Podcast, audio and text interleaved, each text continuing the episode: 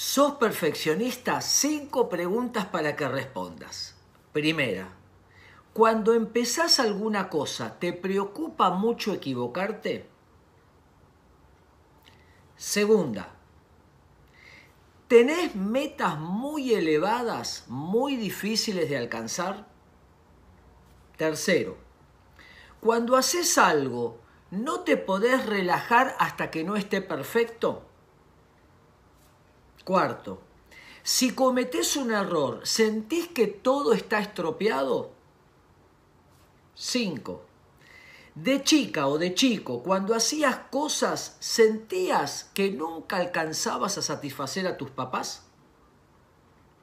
Si respondiste sí a alguna de estas preguntas, hay exigencia en tu vida. ¿Qué le pasa al perfeccionista?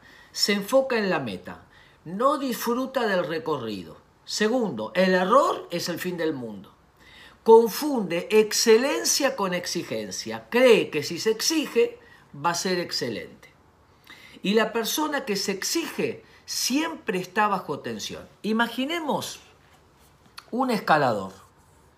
El escalador quiere llegar aquí a la cima.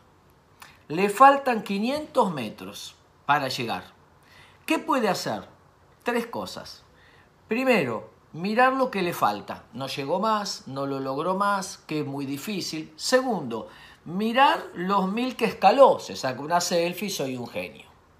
La tercera, mirar hacia atrás, celebrar lo que logró e ir por lo que le falta. El perfeccionista tiene que pararse en los logros disfrutar del proceso. No todo es un suceso. Y esas pequeñas metas que vamos logrando, celebrarlas. Y saber que lo importante no es ganar, es dar lo mejor de uno al hacer las cosas. Espero que les sirva.